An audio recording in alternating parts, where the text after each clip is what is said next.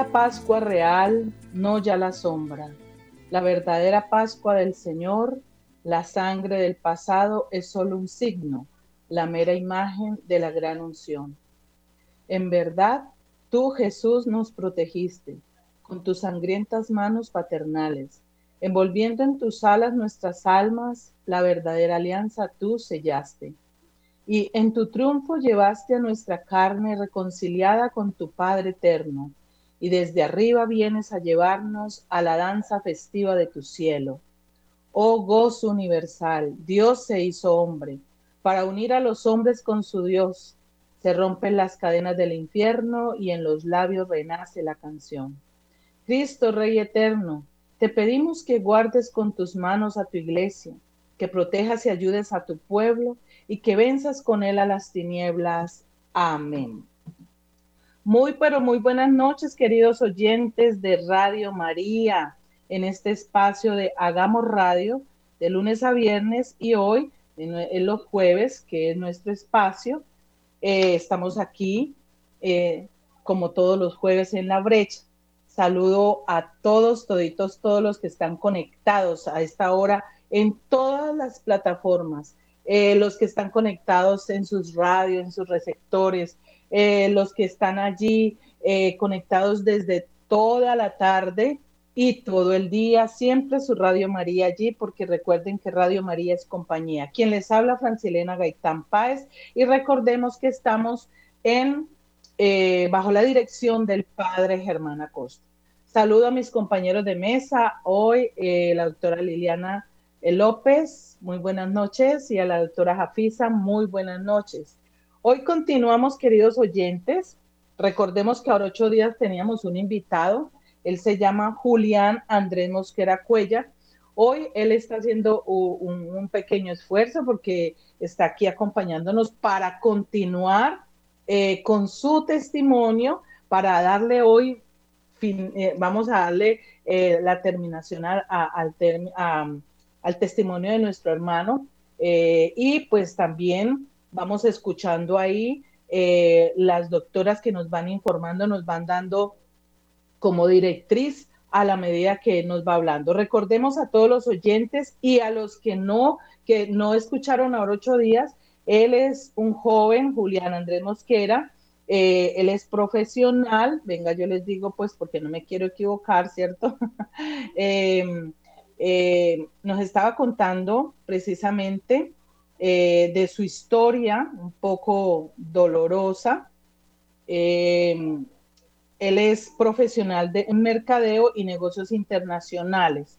Eh, bueno, entonces él nos contaba de su experiencia, cómo fue parte de su niñez y cómo tuvo una experiencia un poco que le marcó la vida a los 14 años cuando se relacionó con una prostituta y él tuvo una experiencia un poco maluca para él que también le marcó la vida, que él a tener su relación con esa persona se le rompe el condón y él entra en un, eh, digamos, en una preocupación a sus 14 años de que pues se iba a infectar de, de SIDA, bueno, todo ese tipo de cosas que entró en conflicto y eso lo fue llevando a él a una vida desordenada que se desvió y empezó la inclinación por el gusto eh, por las personas del mismo sexo.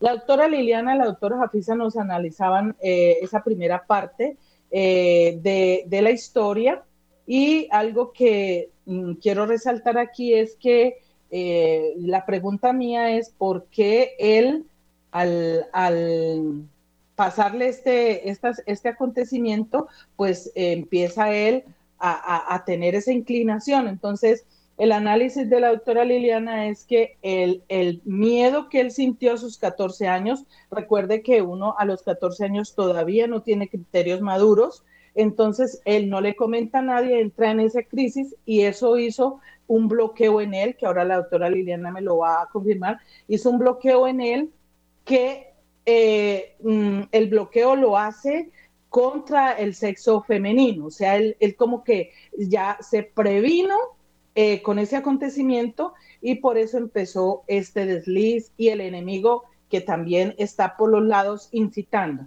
Entonces, vamos de la parte eh, de su testimonio, vamos hablando de la parte desde de lo que es la ciencia, pero también hablemos de la parte espiritual, porque en eso se manejan las dos cosas, eh, los demonios están por ahí. Entonces, bueno, eh, Julián, muy buenas noches, bienvenido nuevamente a nuestro programa de Radio María Hagamos Radio. Gracias por aceptar nuestra invitación.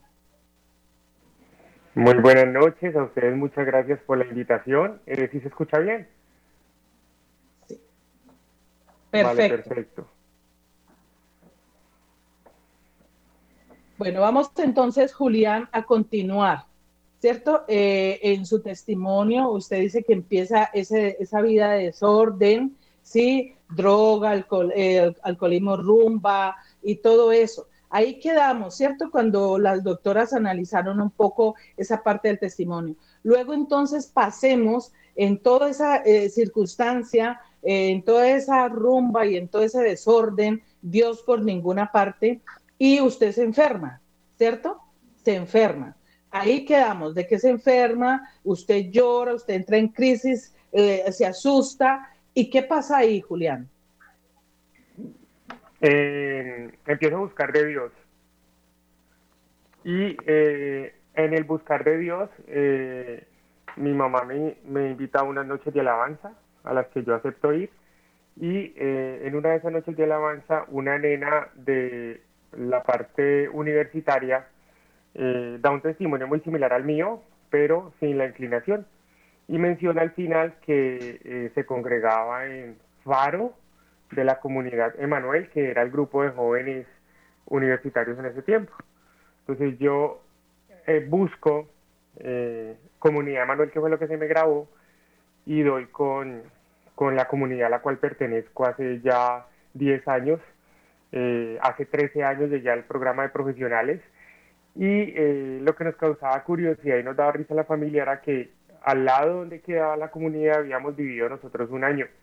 Y nosotros, nosotros criticábamos mucho a ellos, decíamos que qué pereza esos cristianos, que todos los días alaban al Señor, que esos cantos raros, pues porque uno era el católico por tradición, más no por convicción, y porque uno desconoce que existen otros grupos a nivel eh, eh, católico que para la gloria de Dios pues tiene sus cantos propios, que tiene sus formas de orar diferente. Eh, gracias a Dios nuestra iglesia pues es muy diversa. Y empiezo esa búsqueda de Dios, empiezo a ir también a talleres del Padre Guillermo II Jiménez, retiros con él. Con él fue la experiencia más dura en un inicio, porque empezaron a salir espíritus de vanidad, de lujuria, de homosexualismo, de drogadicción, de, de hecho la, eh, hasta brujería que me habían hecho, eh, y empiezo mi proceso de, de, cambio con, con todos los retiros que hayan y todos los congresos que hayan donde buscaba mi sanación física. Muy bien. Eh, recordemos un poquito acerca de lo de la brujería. ¿Cómo fue eso de la brujería? ¿Cómo salió eso? ¿Cómo se dieron cuenta? Bueno, mira, Resulta que eh, eh, a lo que me diagnosticaron el VIH y empecé a buscar de Dios una en un retiro de conversión que tuve con el grupo de profesionales de mi comunidad de Emanuel, em, hacen una oración que es de devolverse desde la edad actual hasta el vientre materno y sanar todas las etapas, todas, desde el vientre materno hacia adelante, mejor dicho. Y entonces eh, el coordinador que hace esa oración eh, el Señor le reveló que a mí me habían hecho una brujería em, imponiéndome ese VIH. Pues yo no descarto que haya sido un, un hombre que de pronto nunca le paré bolas o que siempre quiso estar conmigo y no, no hubo feeling o no me gustaba. Sospecho de alguien y ya le pedí perdón. Eh, no sé, no volví a saber nada de esa persona ni, ni siquiera fuimos amigos pero sospecho mucho de esa persona. Eh, y eh, él dijo, el coordinador, que pues Dios le reveló eso, dijo que de mí iban a sacar, o sea, yo iba a ser sano totalmente y que la sanidad se iba a dar eh, de raíz desde la parte como del coxis hacia arriba, ¿sí? Y que iba a ser algo muy fuerte, que iba a arrancarse y entonces con eso que él me contó, pues yo empecé a buscar esa sanidad física, porque ya me di cuenta que era una enfermedad impuesta. O sea, sí, hubo, hubo un acto sexual que de pronto, eh, al no cuidarme también, pero más que el acto sexual fue una brujería hecha para la infección.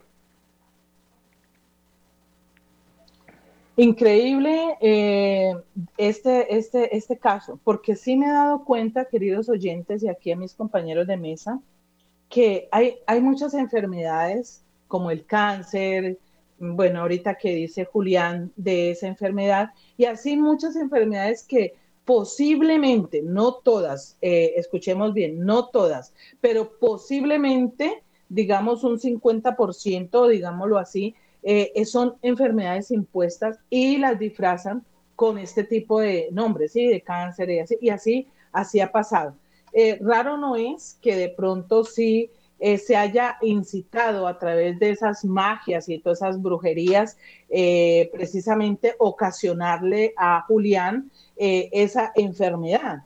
Obviamente, como lo dice Julián, sí, hubo una, hubo de pronto un, acto central allí que ocasionó eso, pero vemos cómo la artimaña también funciona, ¿no? Porque todo esto son infestaciones tras infestaciones. Me imagino, Julián, eh, esas, esas liberaciones de todas esas infestaciones, eh, eh, ¿qué sentías o, cómo lo podías vivir, cómo lo podías em, recibir? ¿Me puedes volver a repetir que es que no te entendí porque se me desconectó el, el manual libre? Listo le estaba diciendo a, los oyentes, pues, de las enfermedades, ¿no? Que muchas enfermedades son impuestas. Eh, muchas enfermedades, muchas personas mueren con enfermedades supuestamente de cáncer, supuestamente de muchas enfermedades que eh, física, nosotros conocemos, digamos, médicamente, pero también he conocido yo eh, enfermedades como el cáncer, que son falsas, ¿sí? Que, que les ponen a, través de estas magias y todo esto que utilizan. Y bueno, puede ser que suene muy lógico, pero eh, lo, he lo he vivido, digamos, lo he visto eh, que esto sucede. Y pues no es de dudar que de pronto lo tuyo tuvo también algo que ver ahí en la brujería, mm, aprovechando el desorden en que estabas y incitando precisamente a esa enfermedad. Mm, ahí están también eh, no hay que dudarlo de pronto, eh, de que también están las manos oscuras del enemigo. Entonces te preguntaba, esas oraciones fuertes de liberación, esas infestaciones, todo eso que has tenido, porque realmente sabemos que al tener relaciones sexuales fuera del orden de Dios, eso trae unas infestaciones, trae el que las personas se llenen de, de espíritus inmundos y de demonios eh, a la medida que te iban haciendo esas liberaciones, esas eh, oraciones fuertes, ¿cómo las asumía Julián? Eh, ¿Cómo se sentía? ¿cómo, ¿Cómo fue este proceso?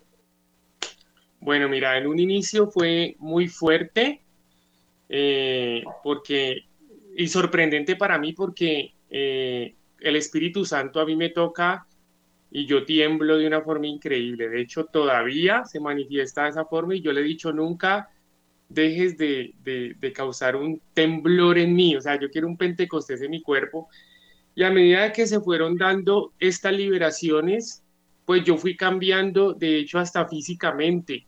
De hecho, hasta en los ojos se fue revelando como que ya no había esta, eso, esa opacidad y se fue viendo más claridad, la cara cambia. O sea, la conversión no solamente es espiritual. O sea, cuando tú tienes enferma el alma, también el cuerpo se enferma. Y cuando tú entras en desobediencia, ese pecado conlleva a enfermedad. Porque el enemigo lo que quiere es eso, destruirte por donde sea. Si no lo puede hacer espiritual, lo hace físicamente. Entonces, es, eh, digamos que ese proceso fue muy difícil hubo momentos muy complicados, no, de pronto no, me, no se manifestaron nunca como en otros casos que he visto que se burlan, que son espíritus burlones o que son espíritus que tiran a atentar contra el sacerdote, eh, que le mencionan pecados al sacerdote que solo el, sacerdote sabe, eh, cosas rarísimas que se ven en otros casos. Gracias a Dios nunca pasó en mí así, pero digamos que esa evolución de ir liberando fue cambiando muchas cosas hasta llegar al punto de que yo ya percibo cuando me está hostigando o cuando me está incitando o cuando hay una presencia que no es de Dios, hasta ese nivel llega uno pues en todo este transcurrir. O sea, eh, ya, ya percibe usted cuando vienen esos ataques del enemigo y cómo se defiende. Miguel la oración de San Miguel Arcángel es para mí lo mejor e invocar a la Santísima Virgen María, porque la Santísima Virgen María aplastó la cabeza del enemigo. Solo con un Ave María, él ya huye, aunque pues el arma más poderosa que nos ha dado ella es el rosario. Yo cuando no hago el rosario me siento súper desprotegido. De hecho, la tentación viene por todo lado, así de maravilla, como, como la cereza en el pastel, literal. Sí, sabemos que eh, el, el arma para vencer a Satanás es el Santo Rosario, eso sí, y por eso él no, no le gusta que nosotros recemos el rosario, entonces produce sueño. Usted puede estar muy despierto, usted puede estar muy bien, pero no diga que va a rezar el rosario y verá que empieza la bostezadera, empieza eh, a usted a moverse para un lado, para otro, le da el desespero. ¿Por qué? Porque el enemigo sabe que eso es una, un arma mortal con el que se vence y él inclusive le pone a la gente el aburrimiento para que no recemos el rosario. Eh, Julián, ¿cuántos, ¿cuánto tiempo lleva usted en este, en este proceso de liberación? ¿Usted ya lo terminó ese, ese, proceso? Mira, em, nosotros como seres humanos, mientras estemos en este mundo, no terminamos nuestra conversión. Eso hay que dejarlo claro. Nuestra lucha es diaria totalmente, o sea, diaria. El que diga eh, eh, eh, en este momento que, que, es un santo, pues, y que Dios mío no tiene de dónde necesitar de Dios para agradarle, pues miente, porque, porque por todo lado hay un enemigo que ataca, somos de carne y hueso, porque recordemos que hay tres enemigos, ¿no? La carne, el mundo y Satanás. Y esos tres siempre están ahí, mirando cómo damos el tropiezo. Entonces, yo llevo en este proceso desde el 2010, ya van 13 años, 13 años de lucha. Eh, no ha sido fácil. Así, de hecho, ha habido sanación hasta intergeneracional, ¿sí? De, de los ancestros, así hayan sacerdotes que no crean en esta parte de liberación eh, pues lo digo con propiedad y sí existe esas ataduras que dejan nuestras familias en el árbol genealógico hasta cinco generaciones atrás. Entonces, también digamos que ha, ha sido este, este proceso para sanar mi generación y que la próxima generación no viva de muchas cosas que padeció mi familia por parte de mamá o por parte de papá, ¿sí? Como la infidelidad, el alcoholismo, las separaciones, eh, la irresponsabilidad con los hijos que se tienen fuera del matrimonio, eh, las drogas, son muchas variables que podemos arrastrar por un pasado, ¿sí? Transgeneracional. Eh, no soy obra terminada, todavía sigo con mis luchas. la pandemia me aperturó unas puertas que estoy cerrando y estoy luchando todavía. ahí vamos, ¿sí? Eh, pero no, eh, eh, no soy obra terminada. O sea, sí trato de agradar a Dios, de no volver al hombre viejo, porque quien mira al arado y retrocede, pues no es digno de, del Señor. Y el Señor, definitivamente, cuando tú le dices sí, lo que Él más rescata como, como hijo de Dios es esa dignidad que te da. Bueno, el proceso de liberación y todo eso entonces no han terminado. Sigues en ese proceso con el Padre. Sí, sigue. De hecho, tengo eh, un el sacerdote que les contaba la vez pasada, que, que, es el último con el que estaba hablando. Hace rato no hablamos porque pues tuvo unos inconvenientes por, por extorsión y todo y se alejó de muchos fieles. para la investigación que le hicieron, pero eh, eh, con él fue que salió la brujería, con él fue que salió la enfermedad como tal y tal cual como la describió mi coordinador que iba a salir.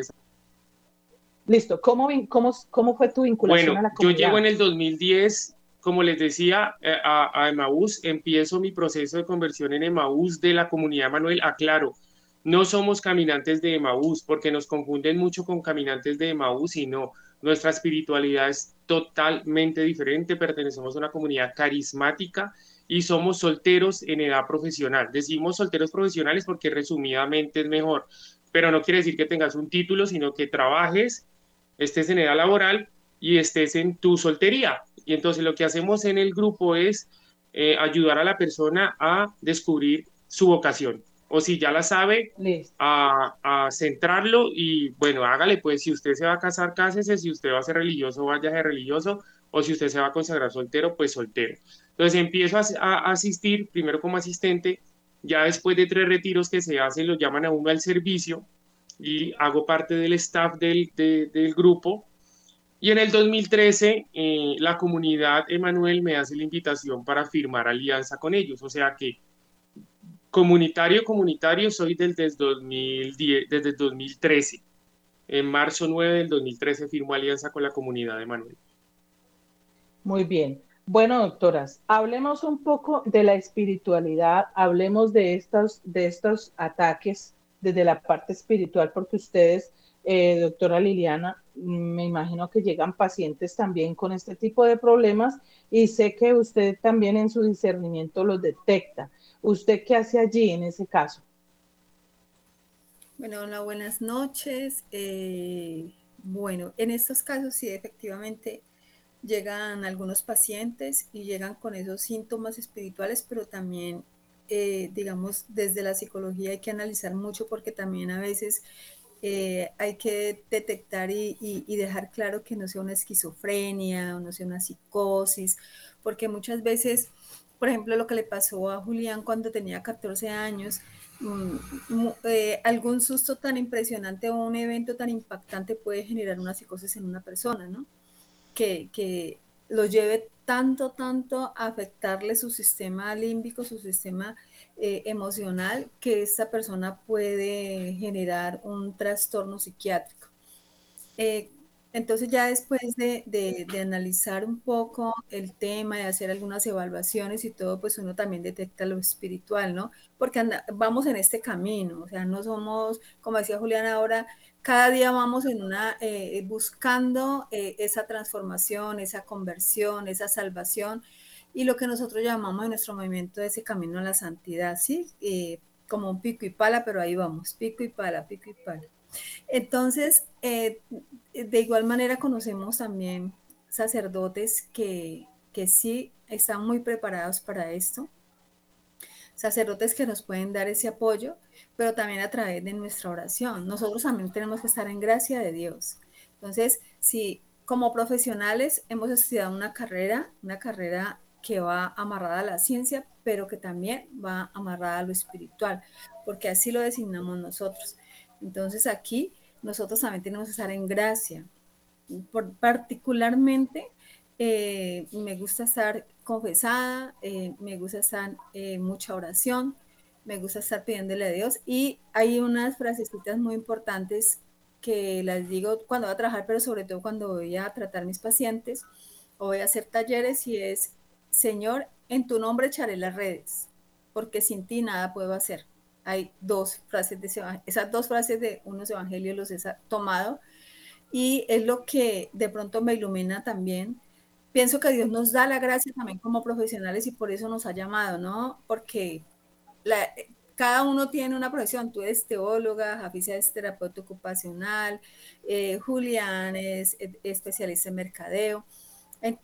para todos tenemos una designación y tenemos eh, digamos, como esa vocación y ese llamado. Entonces, yo soy psicóloga y desde la psicología siempre le pedí al Señor que fuera para, para construir su reino, que yo pudiera ayudar, que fuera esa vocación que tengo y ese amor que tengo para detectar, para ayudar a las personas, no sin dejarlo a Él por fuera, porque Él es el primero en todo. Aparte de la ciencia, hay que unirla con el Señor. Por eso hay, hay un estudio que se llama eh, teoterapia, que es lo que uno hace desde la psicología espiritual o religiosa cuando uno ve los enfoques en, nuestra carrera eh, cuando estamos estudiando.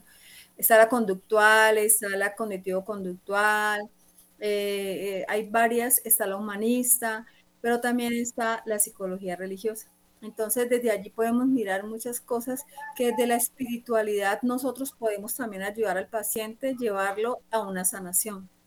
Cuando hablaba, voy a robar este pedacito, cuando hablaba Julián de, del VIH, pues yo tengo que tratar en mi trabajo muchos chicos que por compartir jeringas, por, eh, por también por esa vida eh, sexual desenfrenada, adquieren ese VIH y cuando se se detecta a tiempo, hay que direccionarlos desde esa parte espiritual para que ellos puedan fortalecerse y adicional también teniendo entendido que cuando está diagnosticado el VIH hay muchas posibilidades para quedar indetectables y eso hace que la persona tenga una esperanza no esperar por el miedo, y yo aquí hago hoy un llamado, no esperemos por el miedo a que se den cuenta, no, hay que hablarlo, hay que decirlo, hay que, hay que ponérselo en manos de Dios, pero también en manos de, de la ciencia del médico, porque cuando es así se descubre como VIH, hay esas posibilidades del tratamiento, allá hay muchos chicos y hoy en día si son juiciosos con su tratamiento, están les hacen las pruebas y todo y en la carga viral sale que son indetectables, quiere decir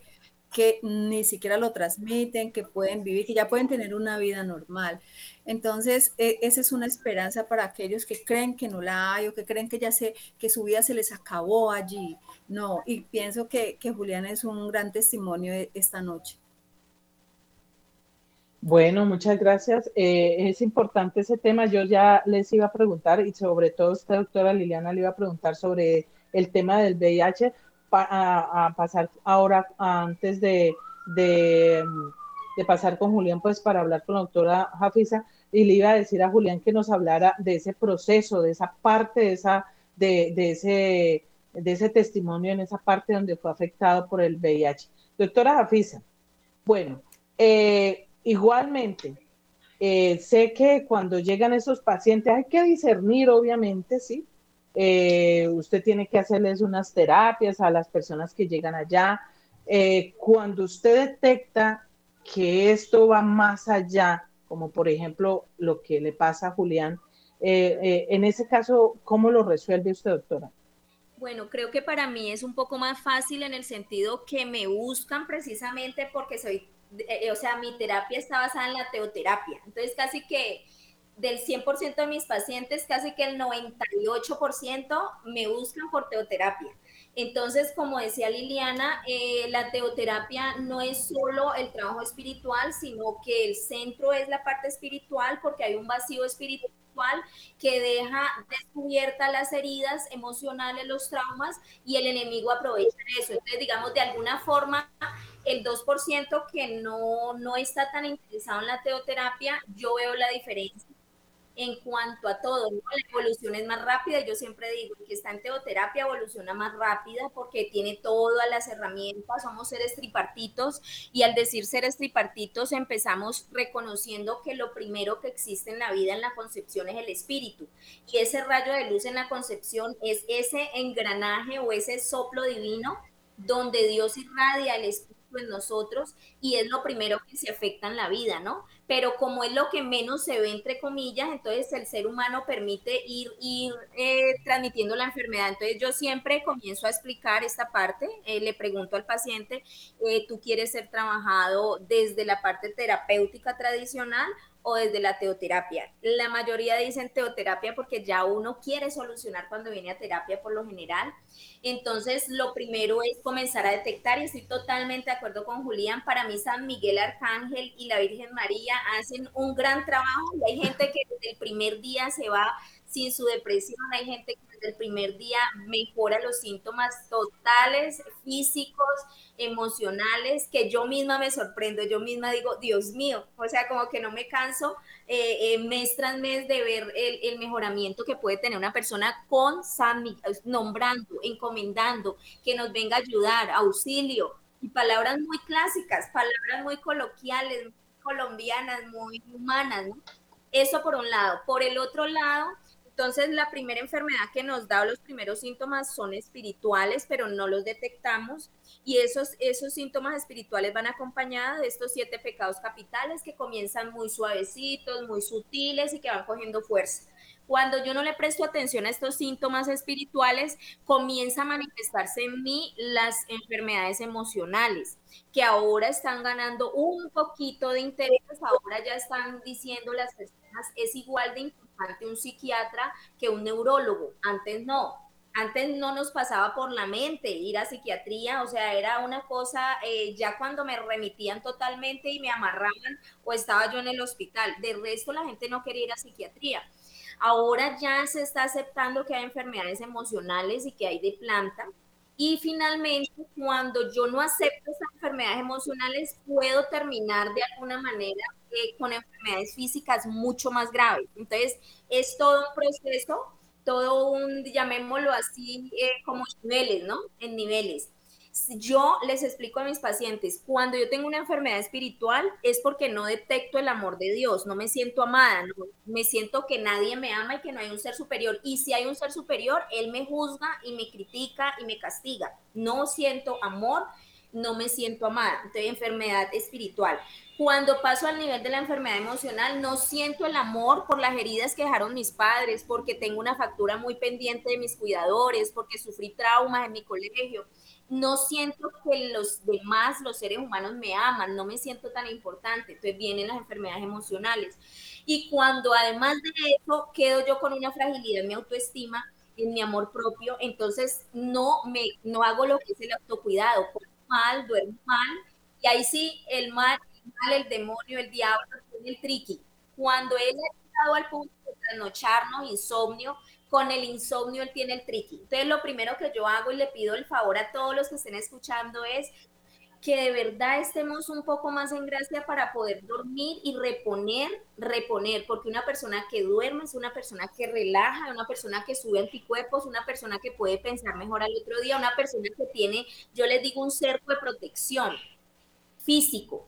Más si nosotros hablamos de nuestros traumas en terapia, vamos a tener otro cerquito emocional y si nosotros estamos confesados en gracia en Eucaristía y Rosario, pues vamos a tener un cerco muy fuerte donde el enemigo puede de pronto, de pronto como dice San, San Pablo, derribarnos, pero no acabarnos.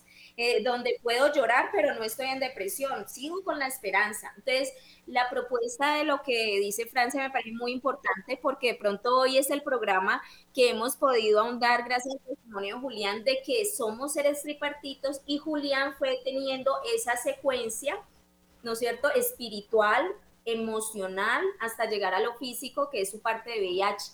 Y, un llamado de atención es que ahí sí nosotros los seres humanos, cuando nos tocan el cuerpo, ya en la recta final es que venimos a decir qué voy a hacer. Antes no. Entonces, eh, la última invitación que quiero hacer es que así, no veamos muy claramente muy claramente la vida espiritual, siempre pienso que es como el hígado, no vemos qué está haciendo el hígado, pero vaya vivo usted sin hígado. No vemos cómo es que bombea la sangre el corazón, pero vaya que deje de bombear. No vemos cómo las neuronas hacen sinapsis, pero vaya que dejen de hacer sinapsis. Lo mismo en la vida espiritual. Puede, ser que no la veamos tan claramente, pero es una vida real, tan real que Fray Nelson dice que si viéramos el combate y la batalla espiritual como, como pasan cada minuto, dice Fray Nelson, no saldríamos de vista de ver los grandes ataques que hay por Julián, y como dice Julián, el mal hace lo que sea, el mal no respeta edad, color, que pobrecita que es una mujer separada, pobrecita que es un niño, un adolescente, pobrecito que es que está muy niño e inocente. El mal va, como yo digo, por todo, por cuerpo, alma y espíritu, porque a él le conviene, porque quiere ganar. Y nosotros somos los que jugamos. Entonces la frase que ya les he dicho, la repito porque me encanta, no juguemos a ser creyentes que el diablo no juega a ser diablo, el diablo va por toda, por tu familia, por ti, por la salvación. Nos duele morir físicamente, pero nadie por lo regular piensa en la muerte eterna, que es mucho más grave. Entonces quiero invitarlos a eso, que pensemos que, que, lo que dice Julián, que ha pasado por las tres, por las tres, llamemos así, niveles de enfermedad en sus tres áreas o divisiones, lo lleva a ser portador de mucha sanación. Y yo siempre digo, Julián, que todos mis pacienticos que han pasado por esos tres niveles de, de batalla, pero también de sanación, tiene grandes dones para la iglesia y la sociedad y por eso el enemigo desde muy chico ataca y Julián creo que, creo que es un ser de luz que todos somos, pero que él tiene unos dones extraordinarios que yo me imagino que ya he comenzado a conocer, pero que todavía falta muchísimo de su proyección a nivel de iglesia y sociedad. Entonces, que mucho ánimo, que cuente con nuestra oración, que siga en su liberación, porque confío que tiene cosas grandes para nosotros en su testimonio, en su vida, en su acción pastoral. Y me encanta conocerlo. Antes de, antes de preguntarle a Juliana acerca del VIH, que quiero pues que nos, nos cuente un poco acerca de eso y que la doctora Liliana también ya lo ha explicado y bueno, lo que haya que complementar. Eh, doctora Jafisa, ¿cuál es la diferencia entre la terapia que usted decía tradicional y la teoterapia?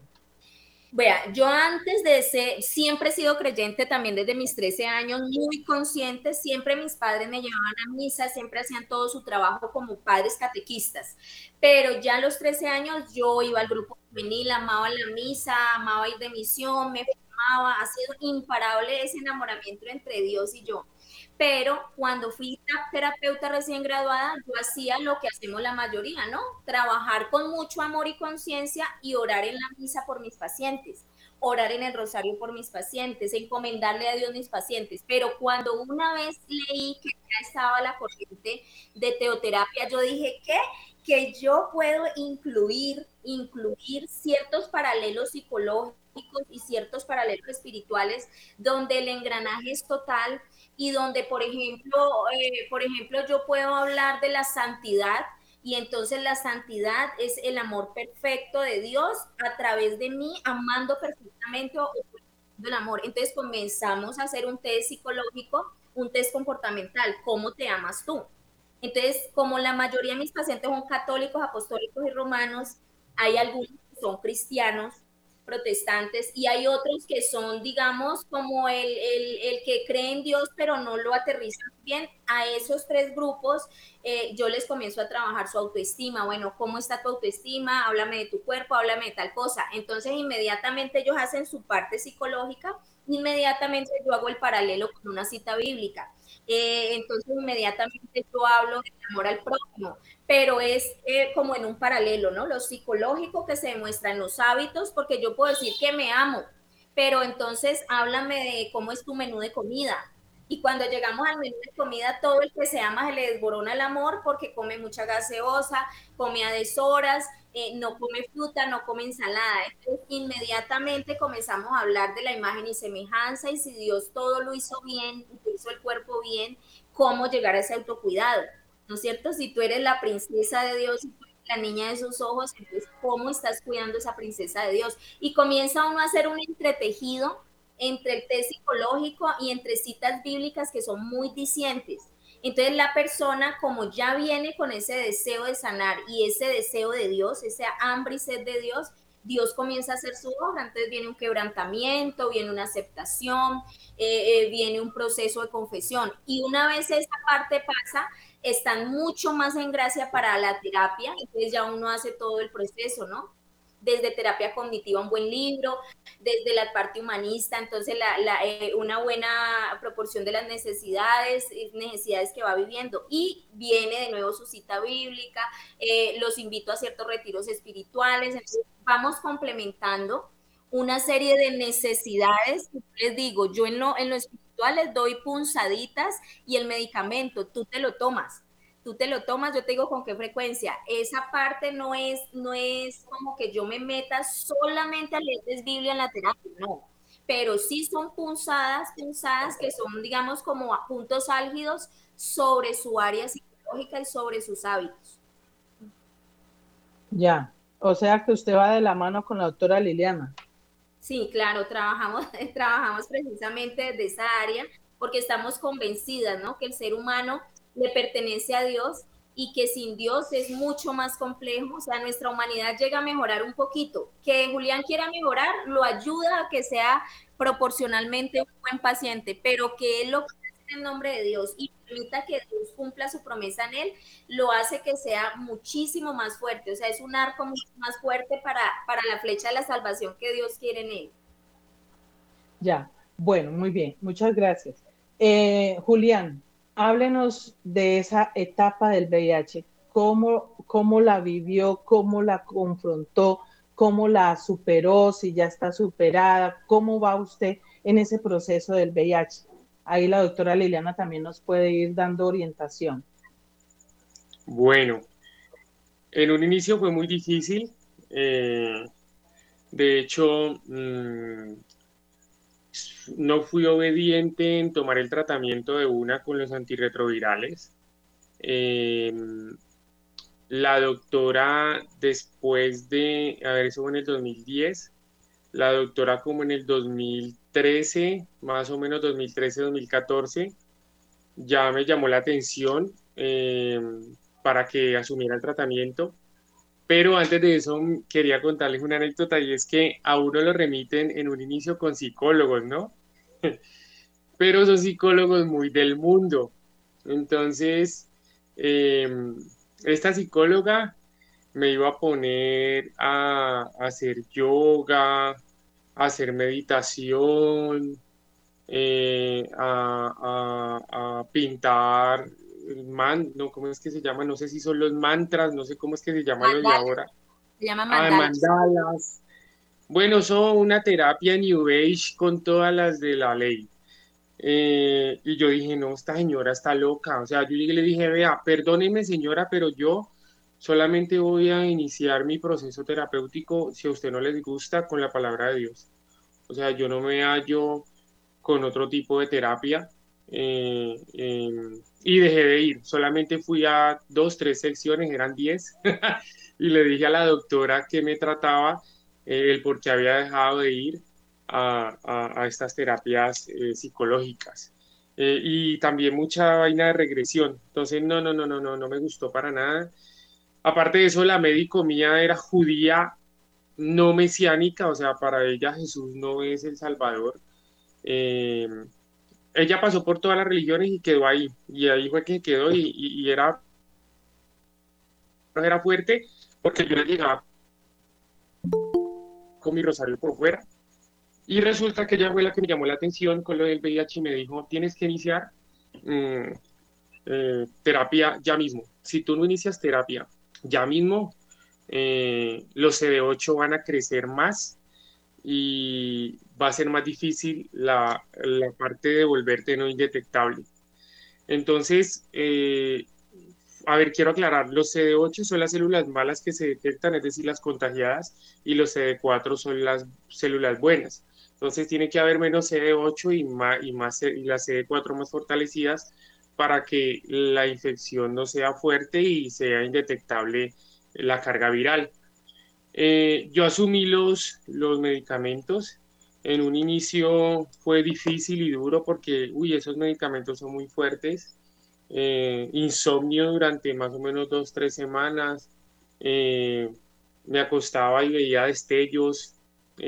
muy duro acoplarme y eran dos pastas, ¿no? En un inicio. Son tres medicamentos. Una tiene, uno tiene dos componentes y la otra viene solita pero ya ha evolucionado tanto la ciencia que los últimos retrovirales que consumí eran de una sola de una sola pastilla. Venían las tres, médicas, los tres medicamentos. Hola. Ah, listo, sigue, continúa, por favor. Eran, ahorita ha evolucionado tanto esto del tratamiento que con tres, los tres medicamentos vienen en una sola pastilla. Entonces, ¿qué fueron haciendo para que yo me acoplara a este nuevo tratamiento. Eh, lo fueron eh, escalando con, con, el que ya tenía. Entonces te toma las dos pastillas y al otro día la que solita. Las dos pastillas hasta que ya le coge el ritmo del cuerpo. Em, yo desde el 2019 no volví a tener tratamiento porque en fe eh, estoy sano y, y de hecho con la evidencia del sacerdote que hizo la oración por mí, que a los ocho días, quince días que fui, no, a los ocho días que fui, le comenté y le dije, yo quiero que me sea sincero y, y quiero saber si lo que hace ocho días hizo el Señor por mí fue la sanación total de esta enfermedad eh, impuesta por brujería. Y él me dijo, sí, así fue.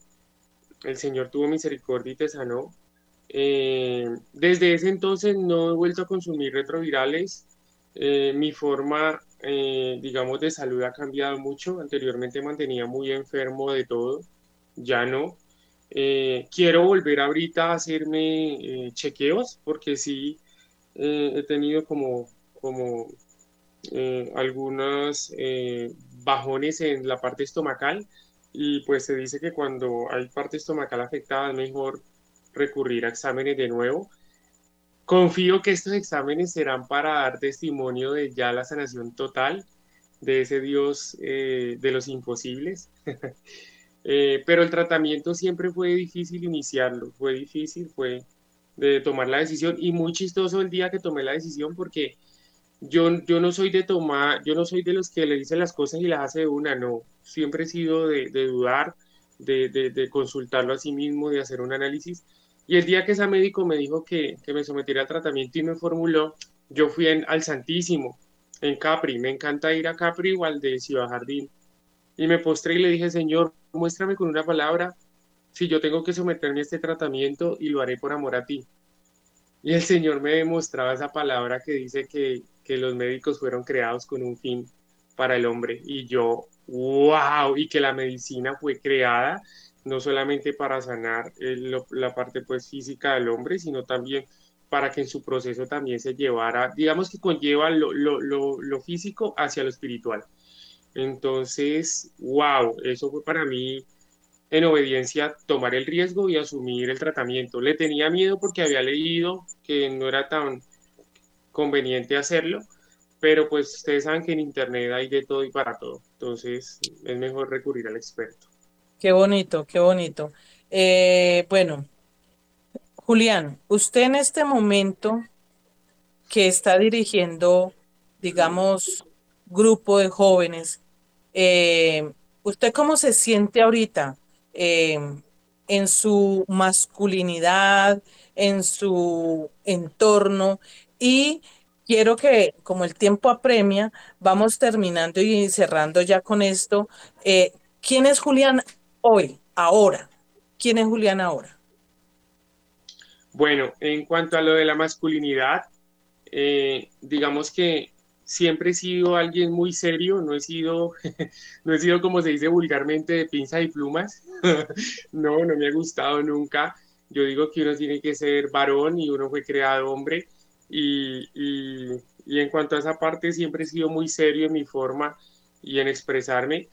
Eh, me falta del carácter varonil afrontar más ese hombre que Dios quiere para su reino, que es ese hombre protector, que es ese hombre proveedor, ese hombre que es cabeza y no cola, ese hombre que toma decisiones eh, radicales y fuertes sin tener miedo porque sabe que el respaldo está ahí con Dios. Entonces digamos que para trabajar esa parte de carácter masculino eh, es la función, digamos que ha ido poco a poco digamos que cambiando, ¿sí? Para el bien mío y pues para el bien también de, lo que quiere Dios conmigo. El Julián de ahora es el Julián hijo de Dios, es un Julián digno porque Dios nos, lo que más, digamos que lo que más reconozco yo de, decirle sí al plan perfecto de Dios en el ser humano es que te hace digno, te devuelve la dignidad, entonces no te hace ser cualquier cosa, ¿sí? No te hace ser uno más de la sociedad, no, te hace de hecho hasta eh, reflejar a ese Dios en ti. De hecho, yo tengo personas que son conocidos compañeros y pues practican otras espiritualidades y a veces le dicen a uno, uy, tienes una aura súper chévere, ay, qué energía tan bonita. Yo de una les digo, es el Espíritu Santo, o sea, respeto sus creencias, eh, me defino como, aparte de ser un hijo de Dios y digno, eh, una persona con principios y valores. O sea, yo siempre, a pesar de mi pasado, vengo de un hogar donde fui criado con unos principios y unos valores muy claros que le debo esa educación es a mi familia, no tanto al colegio, porque digamos que en, el colegio salí de un colegio muy abierto en mente, eh, que también me encanta por la parte de inclusión, pero yo digo que la educación si desde casa no se da y no se transmite, pues se pierde a futuro. Soy un Julián soñador, soy un Julián eh, que está, está ya preparado para lo que Dios me ha mostrado, que es ser un misionero, no sé si estaba de pronto sea la apertura para llevar su, palabra y, testimonio a, muchas, a muchos lugares donde él quiera, porque donde él quiera. Eh, y pues ese es el Julián, el Julián espiritual, el Julián guerrero, el Julián que levanta su espada cuando cae. Mi comunidad es una comunidad de guerra espiritual, de pruebas muy difíciles y de hecho en, todo, en toda la región iberoamericana, en, la comunidad nuestra se caracteriza por batallar frente a frente con el enemigo, entonces me considero también un guerrero por eso. Muy bien. Eh, y bueno, en sus planes cómo está el corazón, cómo ve usted ahorita una relación o cómo, cómo la, la, la, figura para, para organizar su vida, digamos, dentro del querer de Dios, si ese es el plan de Dios, eh, como lo decías ahora rato. Bueno, mira, la vocación el Señor un día me la reveló y si es a la vida matrimonial, eh, eh, estoy abierto a, su voluntad, la que quiera. Sí he tenido oportunidad de conocer eh, algunas personas que se congregan en, el grupo donde asisto, pues porque somos de la misma realidad de vida y digamos que, eso es una ventaja al ser de la misma realidad de vida, que todos somos solteros y en edad laboral. Eh, no, no ha habido avance, ¿por qué? Porque nos vemos tanto y convivimos tanto y servimos tanto juntos que no nos vemos más allá de ser hermanos en Cristo. Entonces, eh, sí confío y espero y creo que Dios traerá la que es, pero llegará nueva al grupo. Sí, no creo que sea con las que hay actualmente. Y de hecho así ha pasado con más de un hermano en este caminar eh, que hoy en día es casado que no, no, no, no viven con una hermana que toda, en toda su conversión hayan conocido en el grupo, sino que ellos tuvieron su proceso de conversión, llegó la niña nueva al grupo, hizo su proceso, obviamente se les deja hacer el proceso de conversión, de sanación emocional, sexual, de, decidirse por los dos reinos. Eh, y ya después tú decides, ok, esta niña ya está conversa, eh, ya se puede, digamos, tratar y mirar qué pasa. Pero sí, guardo el anhelo que así sea.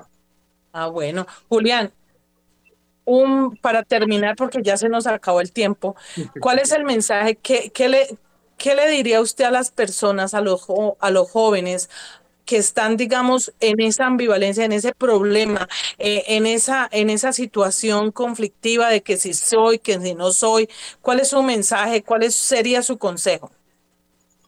Mi mensaje mi consejo es, Dios ama al pecador, mas aborrece el pecado. O sea, sean auténticos, eh, busquen agradar a Dios, eh, busquen eh, más allá de lo que ustedes creen ser el por qué se es así eh, y confíen en un Dios que eh, para él nada es imposible, o sea, nada es imposible. Primero acéptense porque hay que aceptarse, esto es como los alcohólicos anónimos. Si usted no acepta que es alcohólico, usted no es sana. Entonces, acéptese como es, ok, soy homosexual, ok, tengo un diagnóstico si lo tengo, si no, pues bendito Dios. Busquen la confesión, busquen ser castos, si tienen pareja, pues, pues en ese caso, eh, bendito Dios y que, y, que, y que Dios sea quien a futuro cambie pues la posición, pero yo creería que lo importante es aceptarse a sí mismo, eh, afrontar ese pecado que es ya la parte de, acto sexual, que es lo que Dios no, no gusta, eh, y busquen el amor de los amores que todo lo llena, porque eh, la condición de atracción hacia el mismo sexo es por consecuencias de vacíos y de circunstancias que hubo en un pasado y que conllevaron a tener este tipo de tendencias. Muy bien. Eh, doctora Liliana, un minutico para que usted nos dé su, su ejemplo, su consejo, es su directriz. Bueno, eh, pues como lo dije ahora, el tema de, de una enfermedad pues como este tipo de enfermedades traen muchos problemas psicológicos, trae depresión, trae estrés, trae eh, inclusive llevarlo a, otras, otro tipo de enfermedades físicas. Entonces, eh, está bien buscar eh, la, la, parte psicológica, pero también la parte espiritual, como lo ha hecho Julián. algo sí, me, sí, les quiero decir es, mm, cuando estén en una situación de estas, terminen sus tratamientos porque muchas veces eh, a Julián el Señor le revela a través de una palabra, ¿no? Para, para eso existen, para eso existen las profesiones, la psicología, eh, la medicina, las especialidades en todas ellas, eh, el abogado, todo. Por algo existen. Entonces, si nosotros dejamos un tratamiento y no lo terminamos, pues lógicamente no, no podemos esperar el milagro porque estamos siendo desobedientes. Si el Señor nos manda un tratamiento, ese tratamiento es para hacerlo. Entonces, hagámoslo, hagámoslo de la mano de Dios, porque para eso el Señor nos mandó a nosotros y mandó todas estas profesiones. Igual, nunca dejen de apartarse del Señor, que es lo más importante, y de la Santísima Virgen María. Bueno, doctora Liliana, muchas gracias. Nunca, nunca nos apartemos del Señor porque ahí sí perdemos todo.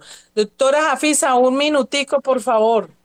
Bueno, quisiera cerrar con la palabra de Dios y me encanta Romanos 13:13. 13 andemos como de día honestamente, no en glotonería, ni borracheras, ni en lascivias, ni libertinaje, ni en pleito, ni en vida, ni envidia, sino vestidos del Señor Jesucristo. No hagamos caso a los deseos de la carne.